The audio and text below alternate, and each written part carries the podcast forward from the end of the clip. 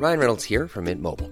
With the price of just about everything going up during inflation, we thought we'd bring our prices down. So to help us, we brought in a reverse auctioneer, which is apparently a thing. Mint Mobile unlimited premium wireless. Ready to get 30, 30, bit to get 30, bit to get 20, 20, 20, bit to get 20, 20, bit to get 15, 15, 15, 15 just 15 bucks a month. So, Give it a try at mintmobile.com slash switch. $45 upfront for three months plus taxes and fees. Promo for new customers for limited time. Unlimited more than 40 gigabytes per month. Slows. Full terms at mintmobile.com. Comment contribuer à un monde de demain plus durable La saison 2 du podcast Créateur d'impact va chercher les réponses en immersion au plus près des bénévoles, dirigeants d'associations ou bénéficiaires. Des histoires inspirantes et émouvantes sur les motivations de ces aventuriers de l'humain qui s'engagent dans la construction de la société de demain. Generali, sponsor de votre épisode La Story, vous propose de découvrir Créateur d'impact, le podcast disponible sur toutes les plateformes d'écoute.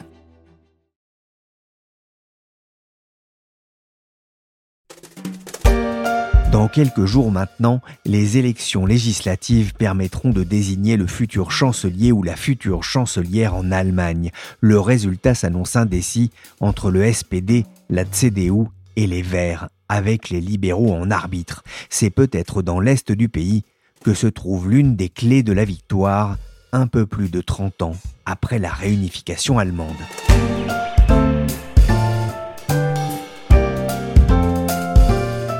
Je suis Pierrick Fay, vous écoutez La Story, le podcast des échos. Chaque jour, la rédaction vous donne rendez-vous pour traiter un sujet de l'actualité économique, politique ou financière. Aujourd'hui, on va s'intéresser aux stigmates de la réunification de l'Allemagne. Dans la nuit du 9 novembre 1989, des dizaines de milliers d'Allemands se massent le long du mur de Berlin qui divise la ville depuis 28 ans. À l'est, les postes de contrôle sont pris d'assaut par la foule qui exige de passer, sous les yeux ahuris des gardes frontières. Le 9 novembre 1989, le mur de Berlin tombe. C'est le prélude à un rapprochement tant attendu par toute une nation.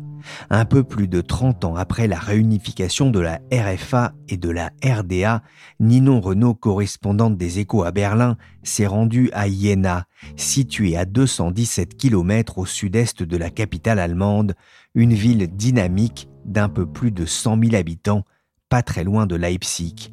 À quelques jours du premier tour, la ville du Land de Thuringe continue d'affirmer sa singularité dans une Allemagne de l'Est encore marquée par sa fracture avec l'Ouest. Ce reportage à Iéna, en réalité, il s'intègre dans une série d'enquêtes dans les échos qui visent à tirer le bilan d'Angela Merkel après 16 ans aux commandes de l'Allemagne. Et dans ce bilan figure la fracture qui est persistante entre l'Ouest et l'Est du pays après 30 ans euh, de réunification. Donc le fait de toujours appeler les régions de l'ex-RDA d'ailleurs les nouveaux lenders, c'est symptomatique de ce fossé persistant. Et du coup, j'ai voulu prendre le sujet un peu à rebrousse-poil en identifiant une ville de l'ex-RDA qui a bien tiré son épingle du jeu et essayer d'expliquer les raisons de son succès. Et Jena m'a d'autant plus intéressée que la ville, c'est un peu comme le Mittelstand allemand, c'est une pépite un peu cachée en Thuringe. Thuringe qui est le land, bastion de l'extrême droite la plus radicale. Et donc ça me paraissait particulièrement intéressant et j'avoue que j'ai pas été déçue. Oui, vous m'avez donné d'ailleurs envie de m'y rendre hein, pour voir euh, la forêt notamment alentour, la Tour Zeiss. C'est pas forcément une ville euh, très touristique, mais Ninon, c'est une ville où l'économie se porte comme un charme? Alors c'est vrai que euh, vous avez Weimar, qui est la ville romantique, à 25 km de Jena. Vous avez la Erfurt, qui est la ville médiévale à 50 km, qui est la capitale du Land. Donc ces deux villes ont clairement plus d'attrait culturel, c'est indéniable.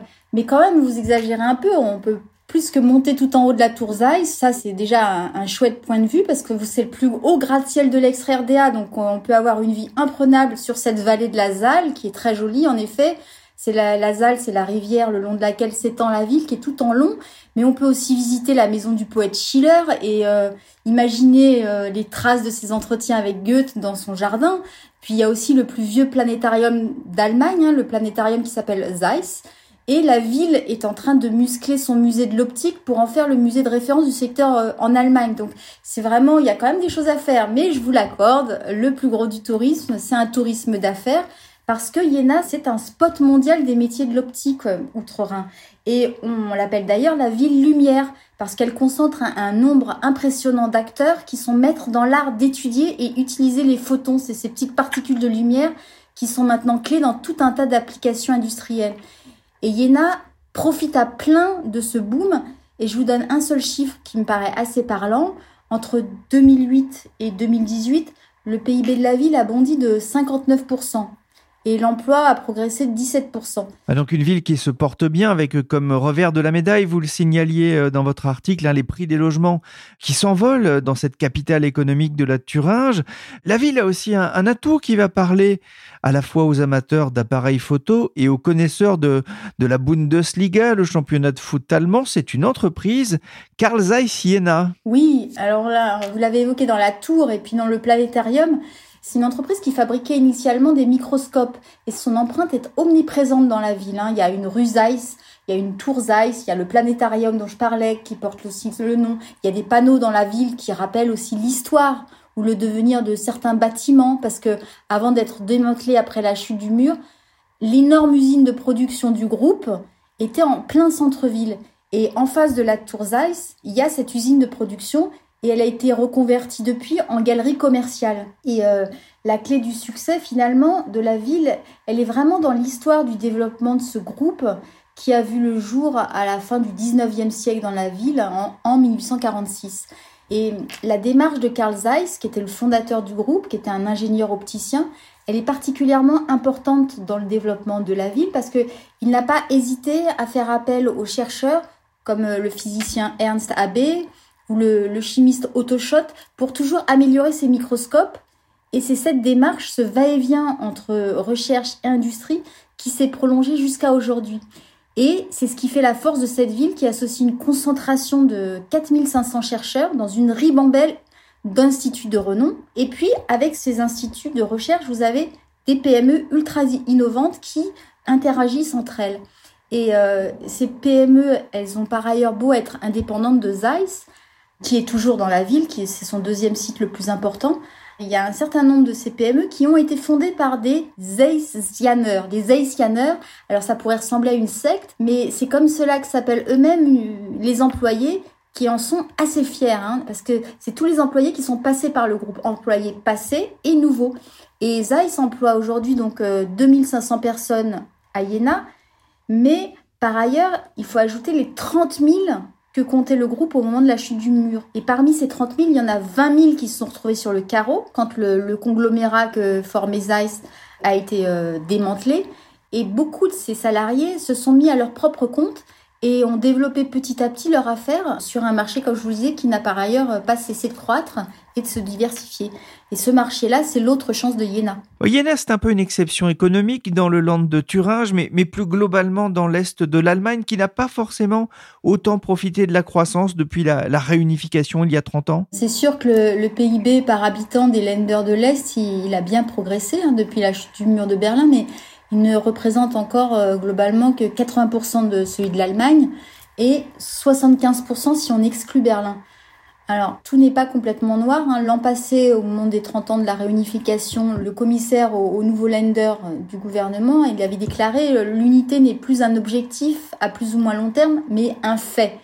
Et c'est vrai que certaines villes de Rhénanie du Nord-Westphalie ou de la Ruhr partagent les mêmes difficultés qu'à l'est du pays. Hein. Et d'ailleurs, ces régions que je viens de citer partagent aussi une même problématique. Elles dépendent du charbon, toutes, comme euh, le Brandenburg, la Saxe ou la Saxe-Anhalt, qui sont trois lenders de l'ancienne RDA. Et toutes ces régions doivent se réinventer en se repositionnant sur de nouveaux marchés.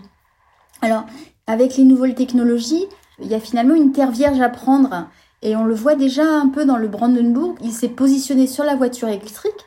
À l'arrivée de Tesla, est en train de créer un écosystème important. Mais c'est vrai, globalement, Iéna fait quand même partie des quelques points positifs euh, de ces régions qui ont encore bien du mal à rattraper leur retard. Des régions qui vieillissent également, avec euh, qui ont vu euh, beaucoup de jeunes s'en aller pour aller chercher un meilleur avenir peut-être dans des grandes villes de l'Ouest. Qu'en est-il de Iéna? Alors c'est vrai que les lenders de l'Est ont perdu près de 2 millions de personnes entre 89 et 2015.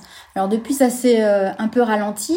Mais encore une fois, là, Iéna fait exception parce que, en effet, sa population a augmenté de 7,4% depuis 2008. Alors, il y a bien sûr eu l'effet de la vague de réfugiés en 2015. Hein. Le maire que j'ai rencontré me disait qu'il y avait 3000 migrants qui avaient été accueillis à Iéna à l'époque. Mais au-delà de cet élément, la ville affiche elle-même un solde démographique positif, ce qui veut dire qu'il y a plus de naissances que de décès. Et ça, c'est vraiment, ça m'a frappé euh, quand euh, je me suis promenée dans la ville on voit finalement assez peu de personnes âgées et les, terrasses sont pleines de jeunes. Hein. Il faut dire que plus d'un habitant sur cinq est étudiant à Iéna, parce qu'avec donc les 12 instituts de recherche et l'université qui est en plein centre-ville, hein, l'université euh, Friedrich Schiller qui est l'une des plus anciennes universités d'Allemagne, Finalement, avec ces instituts et cette université, on pourrait presque dire que c'est une ville de nerds. Euh, vous avez 34% des salariés qui ont un diplôme universitaire, contre 18% en Allemagne. Donc ça explique aussi ce dynamisme. Et selon euh, les, autorités de la ville, il y a plus de la moitié de ces jeunes qui restent sur place parce que les perspectives d'emploi sont intéressantes. Mais euh, là-dessus, Yelena n'est pas complètement isolée parce que ça reste un, défi pour elle d'attirer suffisamment de monde pour accompagner sa croissance. Parce que la ville a calculé qu'elle aurait besoin d'aller chercher à l'étranger 4700 à 6200 travailleurs qualifiés d'ici 2030, parce qu'il y aura euh, par ailleurs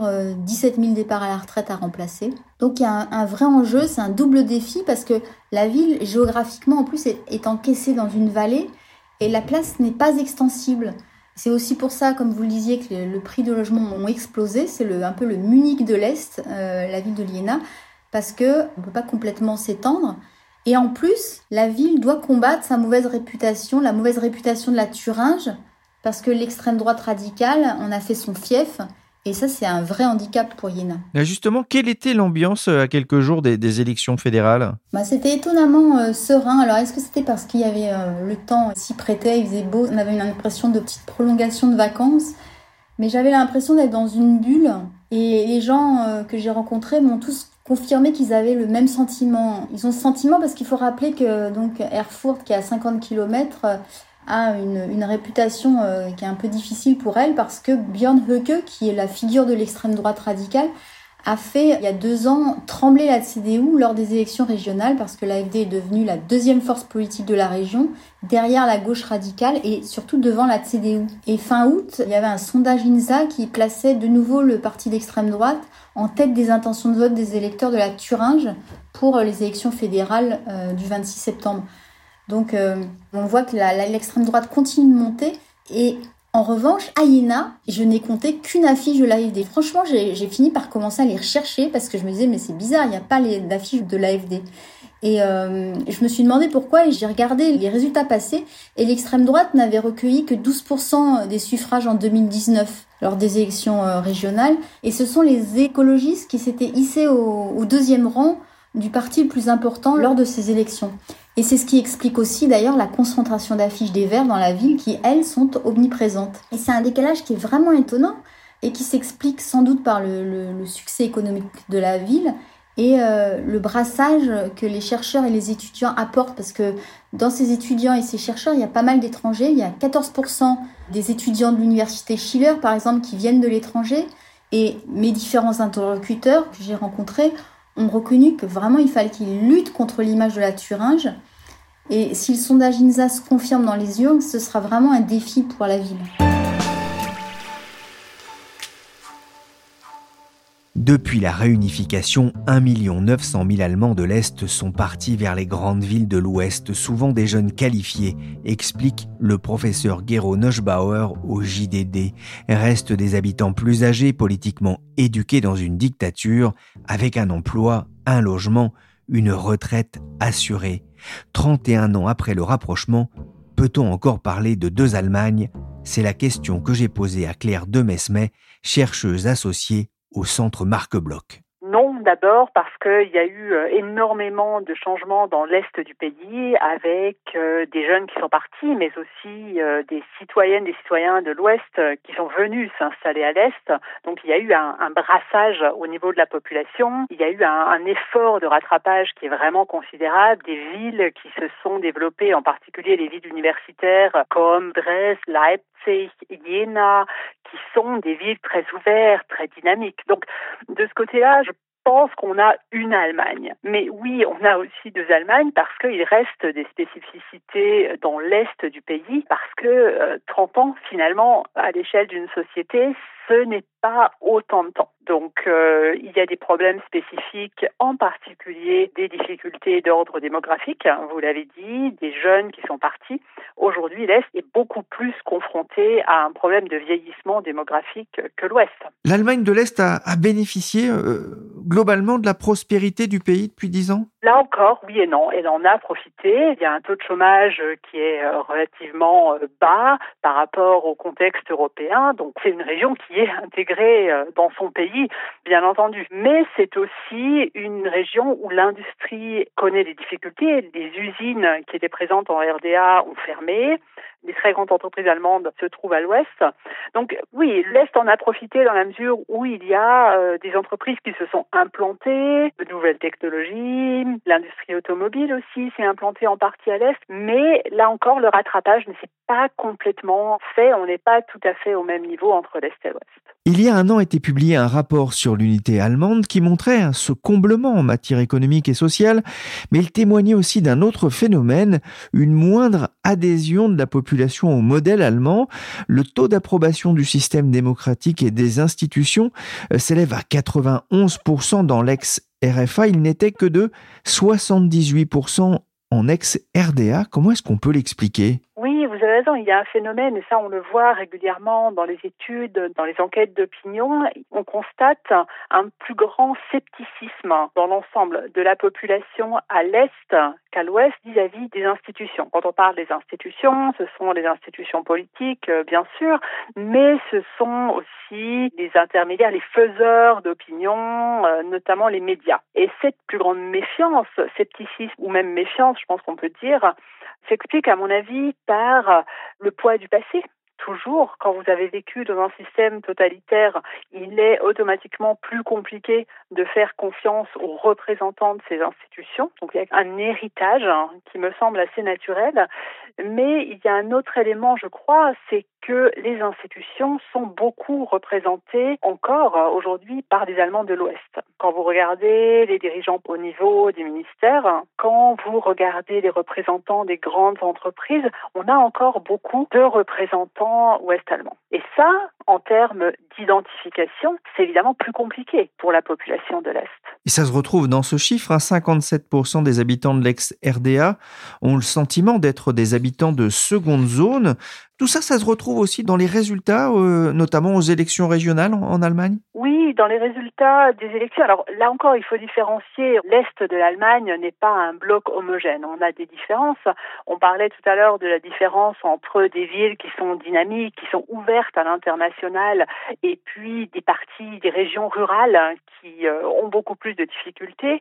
Mais il y a aussi des différences en fonction des Länder. Donc euh, les Länder du Nord qui sont tournés vers la Baltique ont vraiment une approche très différente euh, du Sud qui, euh, avec des Länder qui sont proches, par exemple, de la Bavière. Donc voilà, pas un bloc homogène. Cela étant, oui, on voit une tendance plus forte à l'est de l'Allemagne des électeurs à voter pour des partis contestataires, voire des partis extrêmes. Et l'AFD, donc l'alternative pour l'Allemagne, est plus forte dans les régions de l'Est. Elle s'est développée aussi à l'ouest ces dernières années, mais l'Est reste un bastion pour ces partis parce que ce sont des partis qui surfent justement sur cette vague de la critique des institutions établies, sur le refus du système. Donc on a un discours qui trouve un terrain plus fertile que dans une Allemagne euh, prospère euh, qu'on rencontre davantage à l'ouest. Ouais, c'est aussi dans cette partie de l'Allemagne que la question de l'accueil des, des réfugiés fait aussi le plus débat oui, c'est là qu'elle a fait le plus débat au moment de l'arrivée euh, de nombreux réfugiés, donc euh, en 2015, tout à fait. Il faut aussi savoir que l'Est de l'Allemagne est aussi, alors là encore avec une différence entre les villes et les milieux ruraux, mais c'est là que les étrangers, les immigrés ou les demandeurs d'asile et réfugiés sont les moins nombreux proportionnellement. Là encore, si on regarde euh, en arrière, si on regarde sur le long terme, on doit bien voir que la RDA avait très peu d'étrangers. Il y avait des travailleurs immigrés, euh, des gastarbeiter un peu comme à l'Ouest, qui venaient et qui ensuite repartaient, mais il y avait très peu d'étrangers. Donc le rapport à la diversité culturelle était vraiment très différente de l'Ouest, où la population, en tout cas où la société était de facto confrontée à l'immigration. Vous parliez hein, de cette surreprésentation euh, des Allemands originaires de l'Ouest. Selon une étude de l'université de Leipzig, aucune entreprise du DAX n'a son siège à l'est du pays et seulement 4% des quatre dirigeants en proviennent, hein, que ce soit dans la sphère économique, politique ou scientifique. 30 ans après la, la réunification, ce sera l'un des défis pour le prochain chancelier ou chancelière qui sera forcément originaire de l'ouest du pays d'ailleurs. Oui, c'est vrai, je pense que la question de la représentation est une question euh, clé parce qu'à travers la représentation dans les sphères économiques, mais aussi dans les sphères politiques, dans les sphères culturelles, on arrive à euh, créer une identification. Donc on est bien au-delà du simple symbole. Donc la question de la composition du gouvernement, du prochain chancelier ou de la, prochaine chancelière euh, sera évidemment importante, sera regardée. Le fait qu'Angela Merkel soit originaire de RDA, on en a beaucoup parlé, a peut-être pu faire oublier qu'au niveau de la composition des ministère du gouvernement, c'était vraiment très très différent et que l'Ouest était euh, surreprésenté. Je pense que c'est un chantier ou un défi qui se pose à différents niveaux. Donc pas uniquement au niveau politique, bien sûr. Vous parliez des entreprises du DAX. Le monde économique est évidemment très important, mais aussi le milieu des associations, le milieu de la société civile, de la culture. Là, je pense qu'il y a une question de visibilité, donc de représentation, donc d'identification. Donc oui, en effet, c'est un défi qui se pose à différents niveaux. Merci Claire Demesmet, chercheuse associée au centre Marc Bloch à Berlin et auteure de Idées reçues sur l'Allemagne, un modèle en question au Cavalier Bleu. Merci aussi à Ninon Renault, correspondante des Échos à Berlin. La story, le podcast d'actualité des Échos, s'est terminé pour aujourd'hui. Cette émission a été réalisée par Willy Gann, chargé de production et d'édition Michel Varnet. La story est disponible sur toutes les plateformes de téléchargement et de streaming de podcasts comme Apple Podcast, Castbox, Google Podcast ou encore 10 heures et vous pouvez même demander à Alexa de jouer le dernier épisode de la story sur Amazon Music.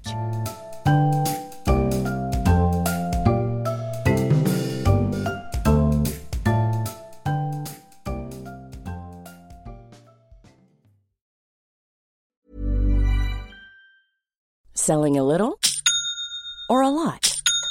Shopify helps you do your thing however you cha-ching. Shopify is the global commerce platform that helps you sell at every stage of your business. From the launch your online shop stage to the first real life store stage, all the way to the did we just hit a million orders stage.